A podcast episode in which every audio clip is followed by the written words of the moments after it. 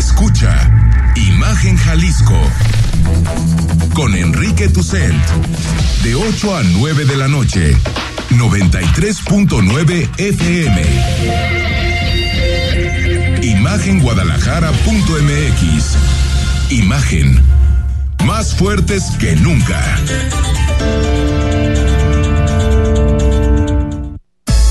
Twitter, arroba Imagen Radio GDL. Imagen, más fuertes que nunca. Son las 8 de la noche, estamos en Imagen Jalisco, el WhatsApp lo conoces de la estación 3315-6381-36. Recuerda que cada semana tenemos libritos, tenemos muchas sorpresas, textos. Hoy, hoy se va el, el, libro del fin y el regreso de la confusión de Macario Esquetino y te ofrecemos el de la siguiente semana, Anhelo de Destrucción de Francisco Pamplona. ¿Quieres saber de qué trata el libro? Hablamos ayer jueves con el autor, ahí está en el podcast de Imagen Jalisco en Spotify. Rodrigo de la Rosa, final de túnel, final de semana, ¿cómo estás? Ay, y me urge que se termine la semana. Qué cosa, Enrique. Qué gusto saludarte. Buenas noches a todos. Pesado, ¿no? Qué bárbaro, pesado. Hoy una mañanera infumable, infumable. Tres horas, la ¿no? más. No, y aparte de eso, Enrique, un, unas cosas ya francamente No. delirantes, delirantes. Terrible, terrible, terrible. Y, y es interesante, Rodrigo, porque eh, eh, es, es, es interesante cómo se contradice el presidente de la misma mañanera, ¿no? Ya ni siquiera entre Exacto. mañaneras. O sea, empezó hablando de Edmundo Jacobo, el secretario ejecutivo del INE, que ya fue cesado por la reforma del plan B, que no iba a tocar al INE para nada, pues mira, ya el secretario ejecutivo ya fue cesado. Y primero dice el presidente que no lo conoce, que no sabe quién es Edmundo Jacobo. Tres doritos después, ya le echa la, la culpa de los fraudes desde 1654. O sea, el señor Exacto. Edmundo Jacobo hacía fraudes en la, en la colonia, cuando estaba en México prehispánico. Desde ahí, Edmundo Jacobo hacía todos los fraudes electorales. O sea, no lo conoce y después dice que él ha venido operando fraudes. Verdaderamente, López Obrador es, es, es increíble la, la, la mentira, pero así, la mentira hecha a personaje. ¿eh? Sí, no, co- completamente una men- la mentira como forma de, de gobernar, mentir como respira. Y, y además con, con eso que tú ya apuntas, no, no, no sabía quién era Edmundo Jacobo. Y pasan los segundos y, ah, pero era gente de José Waldenberg y operó los fraudes electorales. Bueno, si no sabes quién es, ¿por qué lo juzgas de esa manera? Imagínate, No, ¿no? Es que increíble. Bueno, bueno. Y hablando de ese tema, si quieres, por ahí empezamos, porque Venga. Eh, se caldean los ánimos en el Instituto Nacional Electoral, porque Eurípides Flores, que es el, suplente de Morena en el INE, que le tocó ser titular, pues cómo iba a perder la, la, la oportunidad, señor Rodrigo de la Rosa, de irse contra Lorenzo Córdoba, ¿no? Y de irse contra el INE, pues si eso es lo que gusta en la presidencia, pues ahí van, ¿no? Ahí van a decir contra el INE, tal, tal, tal.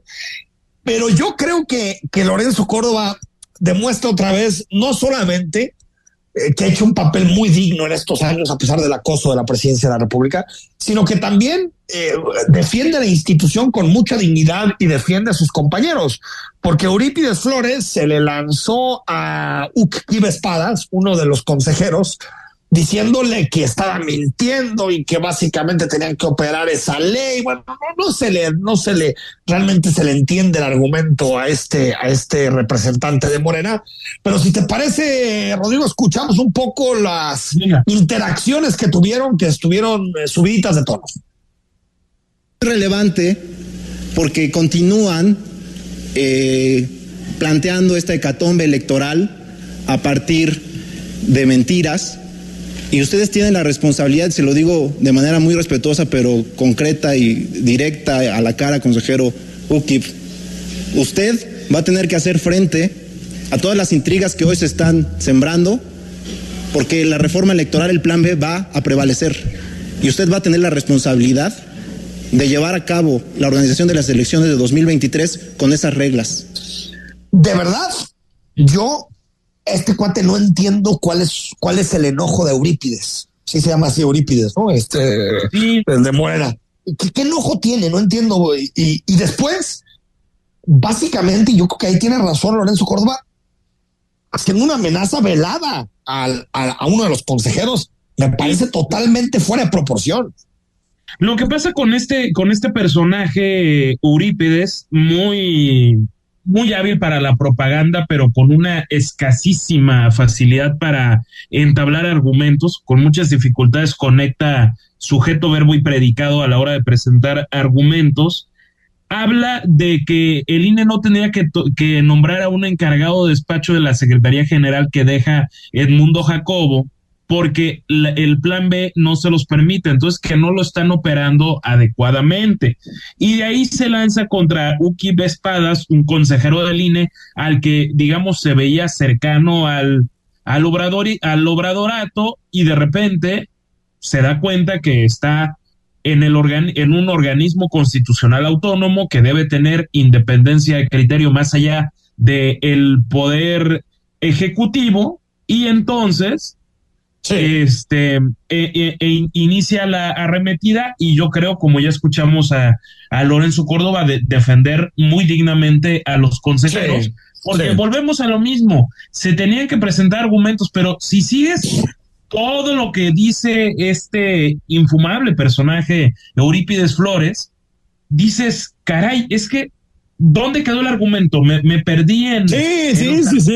Me perdí sí, en las ideas. No, no, las hay. No, no, no la, la, verdad es que yo estuve ahí atento y, y sí, me, me, costó trabajo encontrar algo de sentido común en las palabras de este cuate Eurípides. Bueno, por cierto, en ese mismo tenor, el presidente de la República se lanzó contra el Instituto de Investigaciones Jurídicas de la UNAM porque se hizo público un libro que yo ya lo empecé a leer, se hizo público desde ayer en la noche un texto donde habla de las implicaciones del plan B, lo que tiene que hacer una universidad. Hay temas de actualidad y por lo tanto eh, se juntan investigadores y publican toda gente capacitada en materia electoral y publican textos en donde explican las implicaciones, las consecuencias del plan B.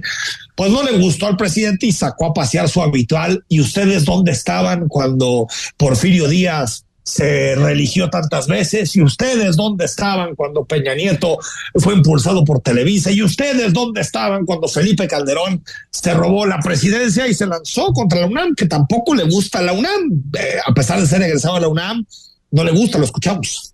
¿Hubo alguna protesta de ese cuando se presentó la reforma para privatizar la educación, la salud.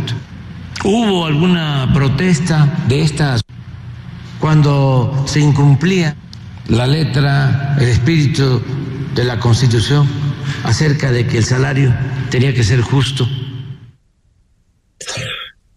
Le pido si a usted le interesa este tema, que revise el texto. Yo llevo un par de capitulitos los primeros dos están muy bien explicados, no están complicados.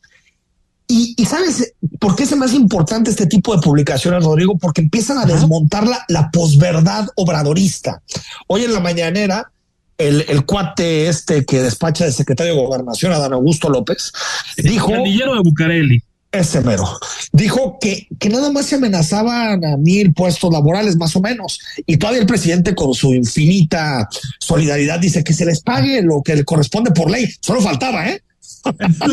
Solo faltaba. Infinita gratitud al presidente. Gracias, presidente. Gracias por cumplir con la ley.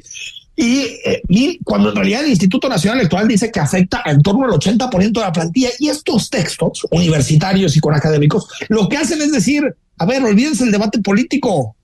Esto es lo que está detrás y estas son las consecuencias del plan B. Por eso le molesta al presidente. Exactamente, Enrique, porque no puede, puede sonar al lugar común, pero encontraría pocas formas de desmontar este argumento. Al presidente no le gusta una publicación que vaya más allá del periódico La Jornada. Es sí, que, sí. de, veras, o bueno, de re, regeneración y, y, esos pasquines que, que, que, inundan de repente como el soberano, pero que, o sea, no hay, lo, lo que yo hay una guerra contra el conocimiento, hay una guerra contra el conocimiento en este país. de la presidencia, no se gusta el conocimiento, no gusta el conocimiento en este país. Lo, que lamento centralmente es precisamente eso que ya mencionas, Enrique. Sería padrísimo tener un debate. O sea, el presidente claro. mañanera está bien, es su forma de gobernar. Oigan, fíjense, yo les voy a presentar esto, esto y esto. Vengan, muchachos, vengan académicos. Vengan académicos de lo debatimos. ¿Qué te parece? Pero no, pues miedito, miedito. Oye, por cierto, tenemos el audio del pandillero Bucareli de Dan Augusto, así, así habló sobre los 1.200 puestos que están en riesgo en el INE. En el caso de los despidos, pues son básicamente 32 por 2 serían 64 vocales de las juntas locales y 1.200 vocales de las que se llaman las juntas auxiliares. Ese es el universo de posibles despidos. No llega ni siquiera al 7-8% del total de los 17.500 trabajadores que aproximadamente tiene el Instituto Nacional Electoral. Bueno, pues ahí está el tema relacionado con todo el debate en torno al INE, que por cierto ya se empezaron a presentar las primeras acciones de inconstitucionalidad contra el plan B. Lo más seguro, Rodrigo, es que empecemos a ver muchísimos amparos, no va a entrar en vigor y al final, lo que hemos dicho desde un principio, la Corte tendrá la última palabra, ¿no? Así es. Enrique, digo, yo no, no he empezado a leer este documento que señalas de la Universidad Nacional Autónoma de México, pero las reseñas que sí he leído es que precisamente anticipan la serie de amparos, la serie de, De, de, intentos de que esto finalmente no se lleve a, cabo, ¿no? De las apelaciones de inconstitucionalidad.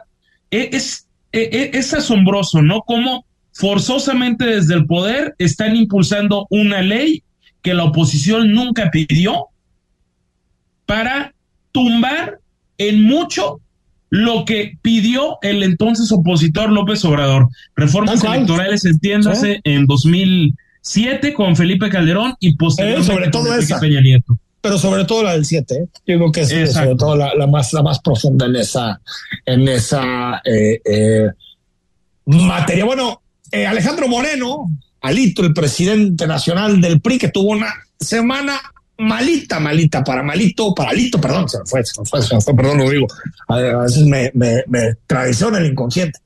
Eh, no seas malito. no seas malito con alito.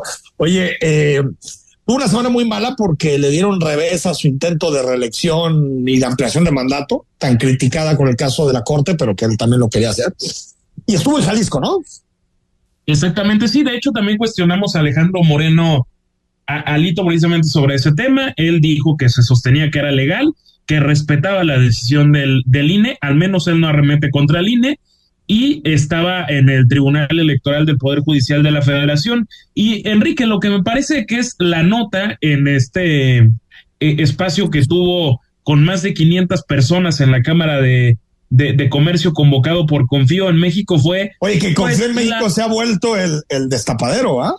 y, qué bárbaro. La, la solicitud, pues, de, del todavía líder nacional Prista, que en teoría deja el cargo en agosto de este año, de que Movimiento Ciudadano se sume a Va por oh. México y de esta forma sí pudieran tener más amplio margen para ganar las elecciones en 2024.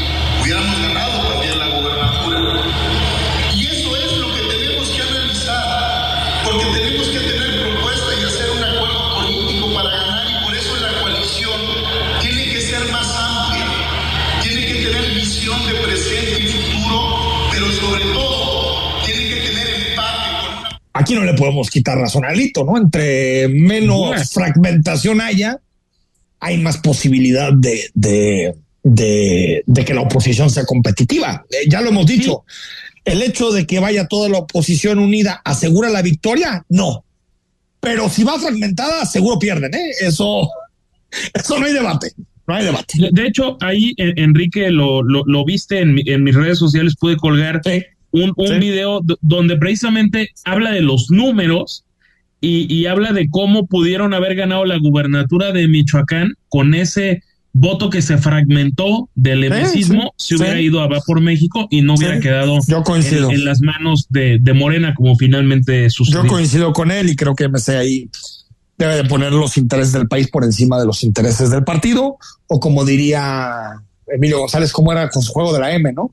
Si va a ser M, de México o M, de Morena, ¿no? Decía. Pero fíjate, mañana mi, mañana mi columna en Milenio y aprovecho para hacerme un poquito de publicidad precisamente es, esta pregunta, si la oposición puede ganar.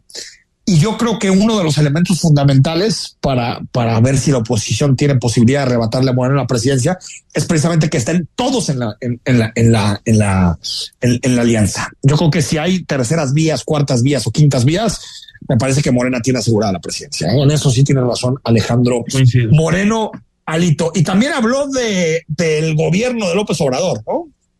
Exacto, y en algo que me parece que tampoco se, se, se, equivocó, porque por ahí de repente esbozó temas de, de que la corrupción y el daño que le hace, a mí que Alejandro Moreno hable de corrupción, bueno, ¿qué te, qué te puedo yo decir? Me puede poner los pelos de punta, pero en lo que no mintió es que en lo que le han votado en contra al, al presidente, entiéndase, sobre todo lo que fue la reforma eléctrica y el plan a la reforma el electoral, pues si él hubiera construido todo eso con el presidente y, el PRI se hubiera puesto a favor, pues ya tendría un monumento a Alejandro Moreno. ¿Sabes qué? Pues no mintió. A ver, a ver, a ver.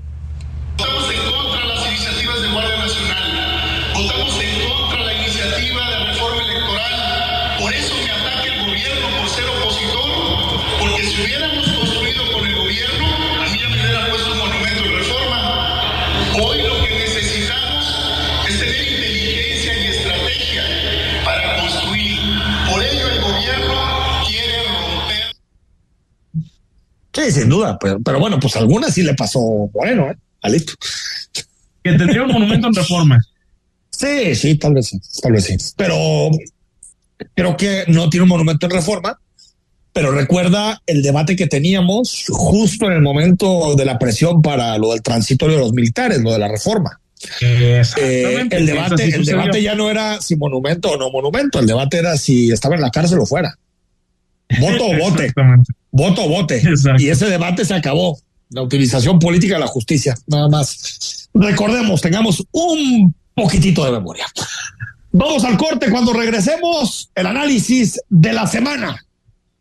Las frases, cine, queda muchísimo en Imagen Jalisco. Quédate con nosotros hasta las nueve. El análisis político a la voz de Enrique Tucent en Imagen Jalisco. Regresamos. Hey tú, oficinista, empresario, estudiante, profesionista, músico, artista, mujeres, abuelitos, todas, todos, todes. A ti, que te importa tu calle, la seguridad, tus vecinos, tu casa, tu patrimonio, la libertad, la cultura, el medio ambiente, la sociedad. Sobre todo a ti, que ya no crees en los partidos políticos de siempre. A ti, jalisciense. Esto es Hagamos, la alternativa que Jalisco necesita.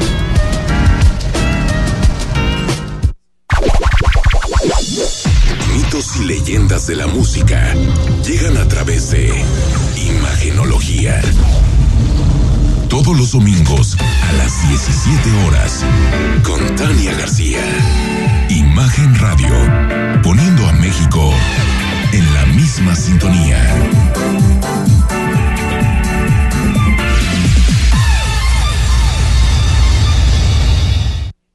La información puede llegar dividida en tracks.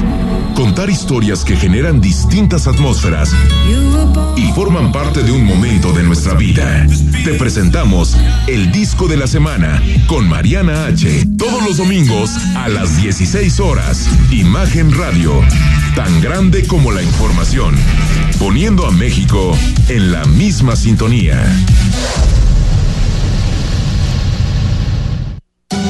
El sábado 4 de la tarde, escucha lo mejor de ¿Qué tal Fernanda? Con Fernanda Familiar, la periodista de vida, en Imagen Radio. Las voces más importantes del análisis político en Jalisco, en un espacio para comentar, reflexionar y polemizar sobre los temas de tendencia a nivel local, nacional e internacional. Imagen, más fuerte que nunca.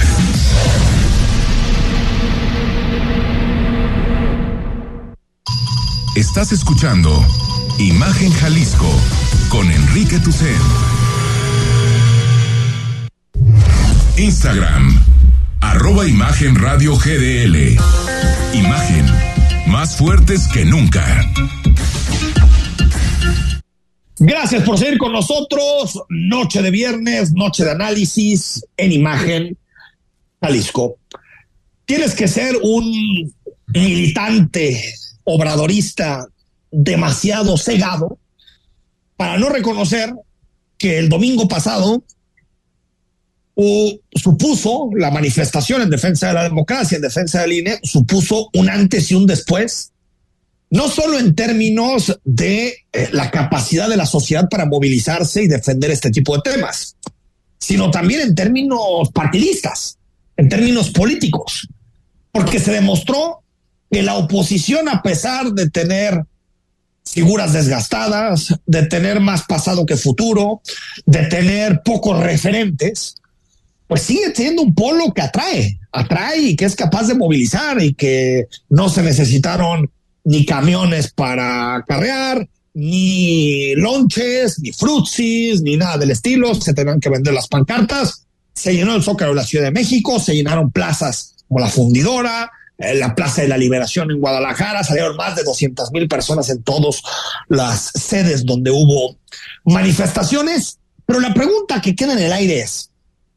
¿es posible que todo esto que vimos se convierta en un en una oposición, es posible que se convierta en un proyecto político de cara a 2024. Estas fueron las reacciones. Por ejemplo, esto dijo Cosío en la marcha, uno de los principales oradores. Los señores y las señoras ministras tendrán la oportunidad de demostrarse y de demostrarnos si los calificativos presidenciales tienen o no fundamento. Tengo la confianza de que todos ellos evidenciarán que no son ciertas las expresiones del presidente y de sus colaboradores. Estoy seguro que los ministros considerarán que las irregularidades en los procesos legislativos tienen un serio potencial invalidatorio. Y la reacción del presidente, que pudo haber, pudo haber sido demócrata y decir, escucho, como pasó a Boric en Chile, que cuando perdió el referéndum constitucional dijo, escucho, yo apoyaba esta constitución, pero obtuvo rechazo de la ciudadanía y por lo tanto escucho. Eso es importante los gobernantes, escuchar. Y no, el presidente lo que hizo fue descalificar. Porque se incrementaron los robos de cartera aquí, en el Zócalo, pero eso es intrascendente, ¿no? O sea, imagínense con tanto delincuente de cuello blanco reunido. Este, pero fue lo único. Lo demás sobre la asistencia, pues cada quien tiene su medición. Este, pues como lo definió la ciudad, como 80 mil máximo 100 mil aquí. Y en otros estados, sobre todo donde gobierna el PAN. Rodrigo, yo creo que hay partido de cara a 2024. Ahora, si la oposición quiere ser competitiva y ser vista como una alternativa, tiene que hacer las cosas distinto. Y esto es lo que discutíamos en su momento con los representantes de Va por México que han ido al programa. ¿Cómo es posible que quieras ofrecer un proyecto alternativo al país y ya te repartiste candidaturas? Ya dijiste que al PRI le toca esto, al PAN le toca esto, que en el Palacio se sentaron Marquito Cortés y, Alito y se pusieron de acuerdo, acuerdo. Es decir, si quieres hacer las cosas diferentes, Si quieres ser percibido como diferente, tienes que hacer las cosas diferente. Y creo que la oposición, ahorita la oposición tiene más ciudadanía que proyecto, tiene más sociedad que proyecto. Ahora falta ser una oposición que no solo se oponga a López Obrador, sino que también proponga un proyecto de país, Rodrigo. Sí, eh, eh, exactamente, Enrique. Y a esto que yo, que, que ya añades, de, coincidiendo plenamente con lo que, con lo que dices, pondría los siguientes datos. En, en 2006, la primera vez que el presidente, el presidente López Obrador fue candidato, sacó 14 millones 700 mil votos, cifras cerradas. En 2012, gana, eh, más bien queda en segundo lugar, pierde contra Enrique Peña Nieto y obtiene 15 millones 800 mil votos, un millón más que, que seis años previamente. Y en 2018 verdaderamente arrasa y se va por más de 30 millones de votos, 30 millones 113 mil votos. Y entonces lo que a, nosotros ahí, nos puede quedar muy claro, Enrique, es el factor clases medias. Esas, clases medias y esas juventudes también hay que decirlos que le apostaron a un personaje de más de 60 años para verlo como la persona que iba a hacer el cambio que las juventudes legítimamente querían, igual que las clases medias. Y hoy tenemos ya un panorama, me parece distinto, porque creo que no podemos subestimar la marcha porque es evidentemente una clase política superada, el número y en protagonismo en la marcha y que termina por ser francamente ciudadana, ciudadanos de clase media que se están movilizando. Por la democracia.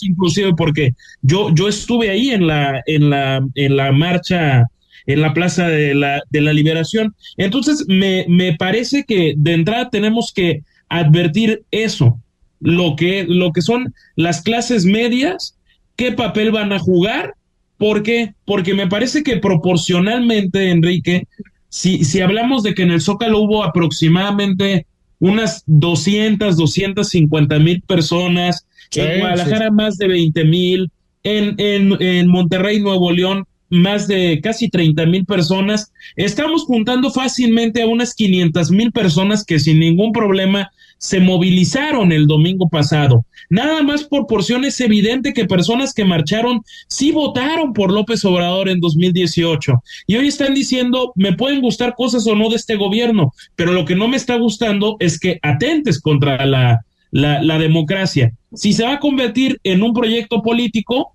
me parece que esa pregunta todavía queda en una interrogante muy amplia, ¿no? Yo, de entrada, lo que sí eh, sí, sí, sí creo que es posible decir es que eh, pones un punto fundamental que es la clase media. Ya la clase media le dio eh, em, le dio la espalda a López Obrador en 2021. La clase media de la Ciudad de México, la clase media de ciudades como Monterrey y Guadalajara y de otras. Yo me di a la labor para mi artículo de revisar sección por sección León, Guanajuato, Aguascalientes, Culiacán, ya la clase, los distritos de clases media ya le dieron el rechazo a López Obrador en 2021. También otros dos espacios que son importantes, uno ya lo señalaba, Rodrigo. Los, los jóvenes entre 18 y 34 años, porque aunque todavía 30 es joven, jovenazo, ¿no, Rodrigo? ¿Estamos de acuerdo? sí, claro. Son jovenazos, ¿no? Bueno. Eh, esta franja es donde el presidente ha perdido más aceptación desde el inicio de su gobierno y particularmente entre aquellos que tienen más de primero de prepa de estudios. Y otro elemento, en donde ha caído más la aprobación del presidente es en las mujeres, en las mujeres jóvenes por su discurso contra las feministas, uno, pero también por su discurso bastante machista en muchos temas. ¿eh? Entonces, eh, eh, digamos que las mujeres votan más que los hombres. Las clases medias, cuando ven un incentivo, se movilizan. ¿A qué voy? Que la oposición, si quiere ganar en 2024, debe sacar a votar a estas personas, debe sacar a votar a las mujeres, debe sacar a votar a los jóvenes y debe sacar a votar a las personas que tienen un nivel de escolaridad más alto. Eso es lo que nos dicen las encuestas, esos son datos, no, no relatos, digamos. Y creo que de esa manera hay partido y es posible competir. Pero ¿cómo le vas a hacer para que salgan a votar estos nichos electorales? Con un proyecto atractivo, Rodrigo. Lo que no puedes hacer es tener a Lili Telles, con todo el respeto, o discursos como los de Beatriz Pajés el, el, domingo pasado, que son discursos profundamente que haya sido sí, cuadri, ¿eh? cuadri, Pajés, eh, eh, este, son discursos realmente muy radicales, son muy extremistas, muy cercanos a la ultraderecha, que lo que hacen es decirle a la gente no vengas a votar, porque voltean y dices no son ideas en las cuales comulgue. ¿Qué nos enseña esta manifestación? Que cuando hay ideas transversales que unen y no separan, como la democracia, me parece que la ciudadanía reacciona bien. El problema es cuando existen discursos excluyentes, desde el oficialismo, como el que hace López Obrador todos los días en la mañanera, pero la oposición juega al mismo ritmo y también enarbola discursos excluyentes, clasistas, eh, eh, eh, discriminatorios. Me parece que si la oposición quiere ganar 2024, debe de dejar de lado cualquier esbozo de radicalismo. Coincido plenamente, Enrique, pero también a, esto añadiría que los radicalismos no van para ningún lado. Por eso de repente tiene cierta fuerza en, sectores de la clase media y también, digamos, la, la, la élite eh, económica, Marcelo Ebrard, porque lo ven dentro del, del morenismo como una voz muy profesionalizada y muy moderada, de lo, de lo muy poco moderado que queda en el, en el, en el morenismo y por otra parte, yo añadiría, Enrique, no sé cómo lo ves, pero a mí me parece que ya también hay demasiados colectivos. Que, que, si este, que si aquello, que vamos a hacer esto, que si Jalisco plural, que si confío en México, que si México, que coincido contigo. Y acá y allá y acullá, que si va por México. Yo creo que los que quieren o piensan que lo adecuado es que vuelva la salud democrática al país o la normalidad democrática y puedes votar por Morena con entera libertad, faltara que, faltara que no. Pero, pero la, la, cosa es que si tú te consideras más cercano a las ideas que enarbola la oposición, sin tener que, que coincidir con todas, se tendría que enarbolar la bandera de va por México nada más ya basta de los de los demás colectivos, pero lo que sí tiene que hacer va por México, el panismo, el, el priismo y lo escasísimo que queda del PRD, y en una de esas, si se suma Movimiento Ciudadano en, Enrique, es garantizar la democracia. Algo Totalmente. Que me parece. Es que la, defiendes la democracia, defiendes la democracia, perdón, Rodrigo, pero después haces un proceso interno de designación de candidatos totalmente opaco y cerrado. O sea, es una contradicción, hombre. Eso es lo que no puede pasar. Precisamente por eso sí me parece lúcida la, la idea de, de unas de, unas primarias como le hacen los partidos en, en Estados Unidos. Recordaremos aquellos agarrones entre demócratas y republicanos, ver aquellos agarrones tristes, pero desafortunadamente también fascinantes entre Ted Cruz y Donald Trump, que hasta se peleaban de quién era el más antiinmigrante con tal de ganar una candidatura de la eh, derecha o extrema derecha en, en, los Estados Unidos. Lo que tiene que haber son procesos democráticos, que yo ahí sí rescato un poquito Acción Nacional porque me parece que, el, que en algún momento los enarboló, pero hoy parece decir, no sabes qué, priistas, esta me la quedo yo, ah, pero ustedes se quedan esto, esto y esto, y ya. Estamos, no, no, no, no, no, no es posible, caray. No, no puede ser así. Sí, totalmente, totalmente. Pues ahí está. Te dejo la pregunta abierta, te dejamos Rodrigo y yo. ¿Qué debe hacer la oposición para ser competitivo frente a Morena en 2024? Aprovecha, escríbenos, danos tu opinión al 3315 6381 36. Antes de irnos al corte, lo vinculamos con este tema. El comentario de Álvaro López, defensa del INE. La oposición tuvo más convocatoria que él oficialismo. Escuchamos al politólogo Álvaro López, al corte y regresamos a repasar la semana a través de las frases. La oposición hizo lo impensable, tener más convocatoria que el oficialismo obradorista cuyo movimiento se construyó en las calles. Mientras que en la contramarcha del año pasado, López Obrador no logró llenar el zócalo ni con la ayuda de contingentes traídos de varias partes de la República, la oposición sí lo logró y de hecho, como no cabían, varias se quedaron en las calles aledañas. Mejor aún, no solo llenaron el Zócalo, llenaron la Plaza de la Liberación en Guadalajara, la Macroplaza en Monterrey y muchas otras ciudades más, incluyendo varios manifestantes que vivían en el extranjero y protestaron también. La marcha fue un golpe duro a un presidente que sigue en campaña y que gusta hablar por las mayorías. Aunque mantiene una popularidad razonable y su partido parece seguir siendo el favorito para ganar el 2024, ya no puede hablar de una minoría conservadora y unos pocos privilegiados. López Obrador ya no puede seguir ninguneando a esa mitad del país que se opone a su forma de gobernar. En, la calle, en las calles hubo de todo gente de clases medias, altas, personas de derecha pero también izquierda, gente que votó por él y se decepcionó, personas conservadoras, pero también miembros del colectivo LGBT, todas con una consigna, salvar a la democracia de las tentaciones autoritarias del régimen. El problema para esa mitad es que los partidos de oposición no están a la altura. Contrario a lo que dicen en el régimen, muchos opositores no simpatizan en lo más mínimo con el PAN o con el PRI y en particular en la posición en el 2024.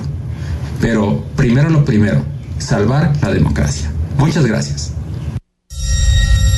El análisis político a la voz de Enrique Tucent en Imagen Jalisco. Regresamos. Avaterra es el desarrollo de departamentos donde lo mejor de la naturaleza está a unos pasos de la ciudad. Disfruta desde actividades al aire libre hasta espacios para convivir en seguridad con tu familia. Departamentos desde 2.8 millones hasta 6.6 millones de pesos y con escrituración inmediata. Ven y vive Avaterra. Te sorprenderás. Participa en la edición 20 de la carrera Zorros Atlas de la Rosa. Este 19 de marzo, corre 3, 5 o 10 kilómetros y vive con nosotros el orgullo de ser rojinegro. Inscríbete en Club Atlas Chapalita o en la página de marcate.com.mx. Club Atlas y Dulces de la Rosa invitan. Las noticias en México y el mundo no descansan. Imagen informativa con Patricia Rodríguez Calva. Domingos, 7 de la noche. Imagen Radio, tan grande como la información. Poniendo a México en la misma sintonía.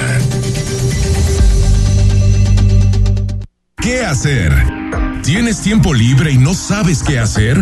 Mariana H. Todos los viernes de 10 a 11 de la noche te recomienda libros, exposiciones, obras, música y todo aquello que puedes hacer cuando te preguntes ¿qué hacer? por Imagen Radio.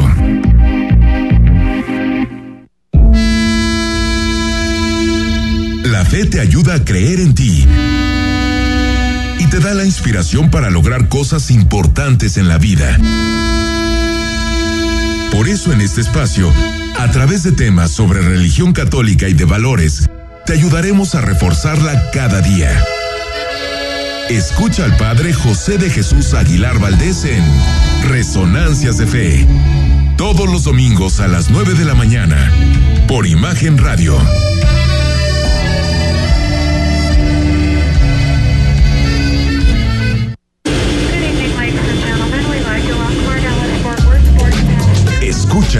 Imágenes del Turismo con Laura Rodríguez y Carlos Velázquez. Todos los sábados a las 11 de la mañana y domingos a la una de la tarde. La visión del fondo del turismo en Imagen Radio. Te invitamos a que nos acompañes todos los sábados a las 9 de la mañana en Mundo Sustentable, haciendo negocios en pro del medio ambiente, con Jaime Salazar, Alberto Larios, Carlos Mendoza y Elías Larios, poniendo a México en la misma sintonía. Las voces más importantes del análisis político en Jalisco, en un espacio para comentar, reflexionar y polemizar sobre los temas de tendencia a nivel local, nacional e internacional. Imagen, más fuerte que nunca. Estás escuchando Imagen Jalisco con Enrique Tucent. Facebook Imagen Radio Guadalajara. Imagen más fuertes que nunca. Seguimos en Imagen Jalisco, noche de viernes. Gracias por seguir con nosotros. En un minuto más te decimos quién se lleva el libro de esta semana. Pero antes, las frases, Rodrigo de la Rosa, llévanos de la mano para conocer las mejores frases de esta semana. Claro que sí, eh, Enrique. Ya, sé que ayer jueves dijiste que este personaje, pues digamos que te generaba cierto conflicto, Samuel García, el gobernador de Nuevo León, pero no me digas que de repente no soltaste una carcajada con cómo va a llamar a un eventual hijo varón. Disfruten. Después de Mariel, que venga el varón, le vamos a poner Samu Elon García Rodríguez. Los gringos le van a decir Samuelon García. Y mi raza va a decirle Samuelón. ¡Uy! ¿Qué te parece? Samu, Samu Elon García Rodríguez. Pues ahí está, ¿no? Depende si es en inglés o en español, ¿no? Samuelón o Samuelón.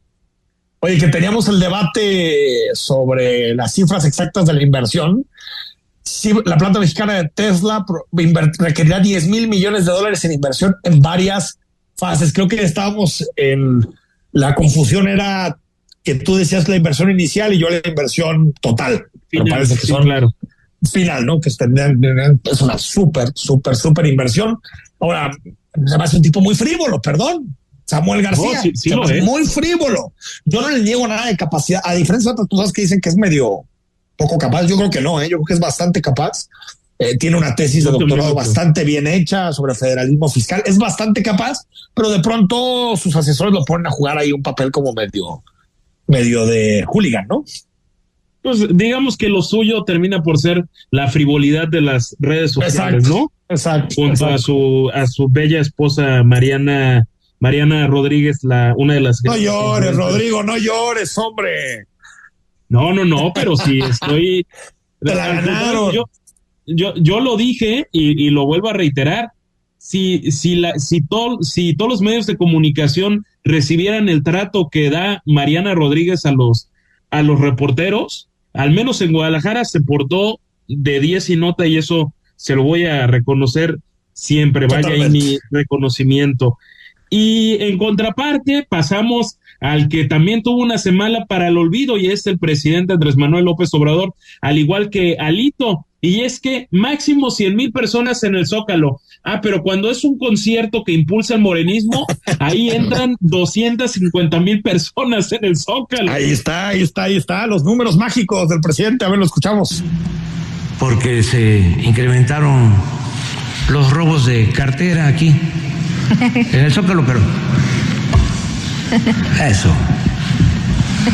es intrascendente, ¿no? O sea Imagínense con tanto delincuente de cuello blanco reunido. Este, pero fue lo único. Lo demás sobre la asistencia, pues cada quien tiene su medición. Este, pues como lo definió la ciudad, como 80 mil, máximo 100 mil aquí y en otros estados, sobre todo donde gobierna el PAN. Recuerda que platicamos que el, zócalo es como un chicle, ¿no? Cuando es morena, se estira, se estira, se estira, y cuando, y cuando no, pues ahí está, ¿no? Máximo, caben 100 mil, ¿no? Creo que decían en la de, era el grupo firme, ¿no? El que estuvo. Exacto. Eh, decían que eran 280 mil. Exactamente. 280 mil, o sea, el triple el triple, pues había gente arriba de otro, al parecer. Sí, eh, y, además a eso súmale un escenario tan grande como el de Grupo Firme, naturalmente que merma el aforo del, del Zócalo. Sí, exacto, exacto, exacto, exacto. Pero, diferencia bueno. ¿Desde quién más? Ah, Mario Delgado, que e, es que como García Luna hizo un, instauró junto a Calderón un narcoestado, entonces el Partido Acción Nacional tiene que perder el registro. Órale. Demócratas. Muy bien, Mario, muy bien. Vicente Fox, que casualmente al inicio de su administración se le escapa el Chapo Guzmán. ¿Qué vamos a pedirle al INE? Que le quite el registro al Partido Acción Nacional. Porque en los hechos actúa como un grupo criminal más que como un partido político. Porque ese partido fue el que sostuvo esa famosa guerra contra el narco que no era más que una simulación porque un grupo de narcofuncionarios se estaba haciendo millonario a costa de combatir a otros narcotraficantes. Y después Marco Cortés le respondió diciéndole que Morena lo perdiera, ¿no? Exactamente, y ahí. Eh, esta de tú la traes y no, fuiste tú. No, pues aunque no, pues que no termine prosperando. Ahora, si, si capturan la línea estos cuates con los nombramientos, quién sabe, ¿eh? o sea, también hay que recordar que está ese proceso abierto. Elegir a cuatro consejeros del INE y Morena tiene muchas ganas de que caigan de su lado y ahí ya sí les va a gustar el INE. pero, pero, no, pero no que, eh, sí, sin olvidar, Enrique, que, que quedarían otros siete que, eh, que ya anunciaron abiertamente que están en contra, por ejemplo, del, plan, B, que se han, que se han desmarcado un, un bastantito, creo yo. Oye, Enrique, ¿y sabías tú que Santiago Krill fue abogado de López Obrador? Sí, cómo no, sí sabía.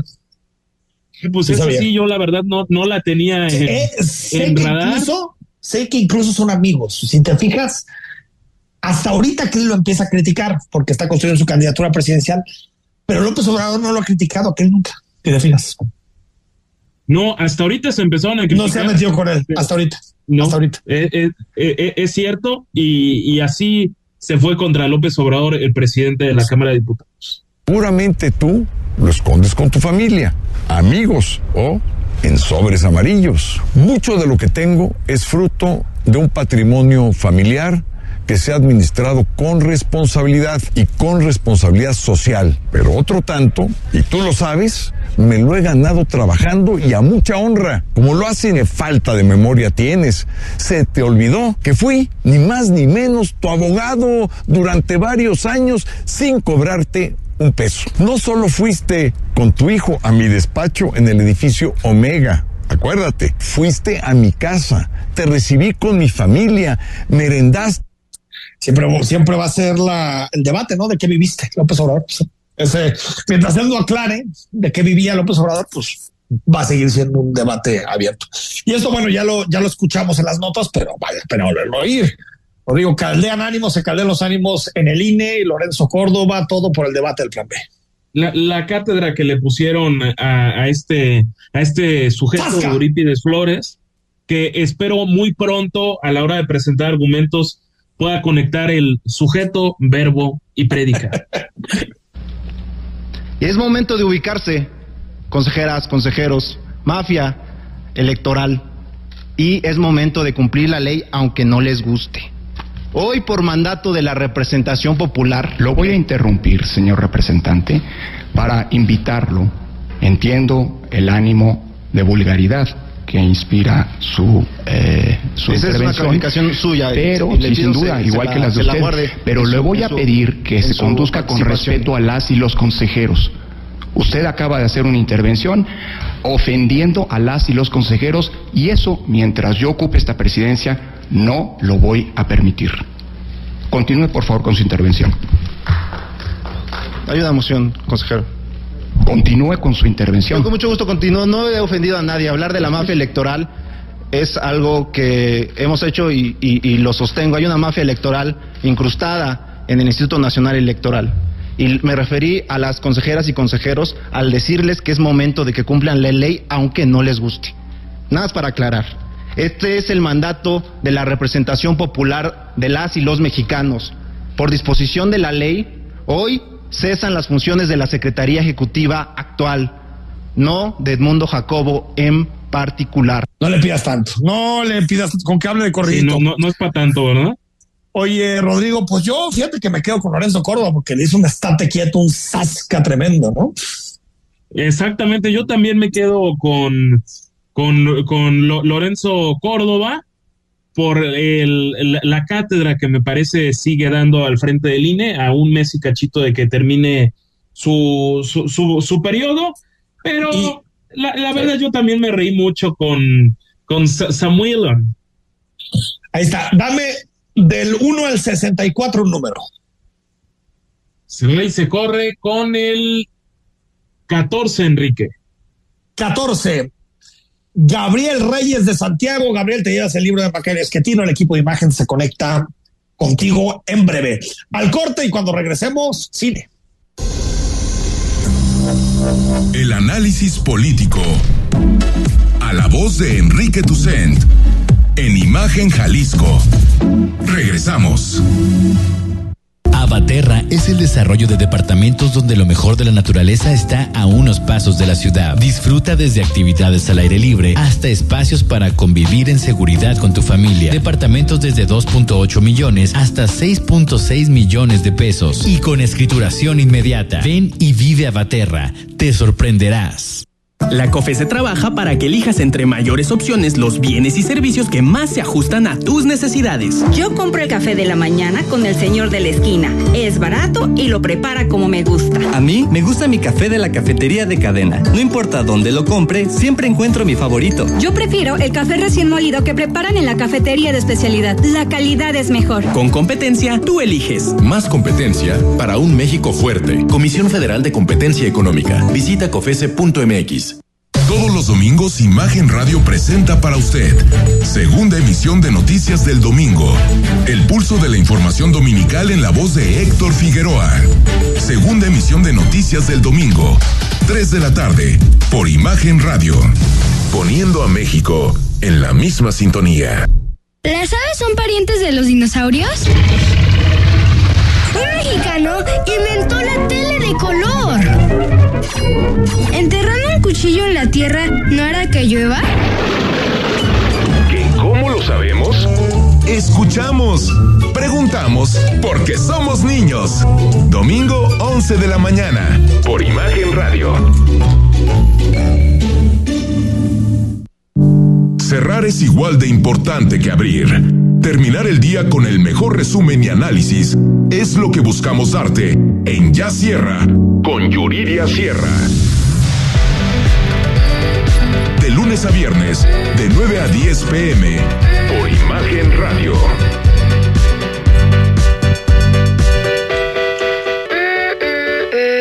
¿Qué hacer? ¿Tienes tiempo libre y no sabes qué hacer? Mariana H. Todos los viernes de 10 a 11 de la noche te recomienda libros, exposiciones, obras, música y todo aquello que puedes hacer cuando te preguntes ¿qué hacer? Por Imagen Radio.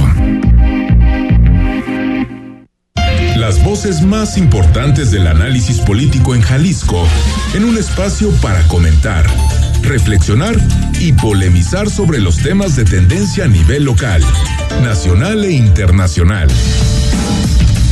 Imagen, más fuerte que nunca.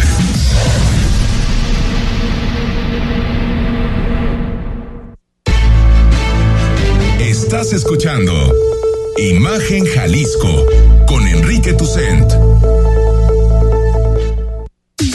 Twitter, arroba Imagen Radio GDL. Imagen, más fuertes que nunca. Como cada semana, nos encanta proponerte qué ver en la pantalla chica o en la pantalla grande de la voz de eh, mi estimado Enrique Vázquez. Tocayo, ¿qué nos tienes hoy? Muy buenas noches. Con gusto, como siempre, te saludo a ti y a tu auditorio. Y pasamos rápidamente a la recomendación de este fin de semana, siguiendo con esta racha de películas nominadas al Oscar que se van a entregar prácticamente en una semana más.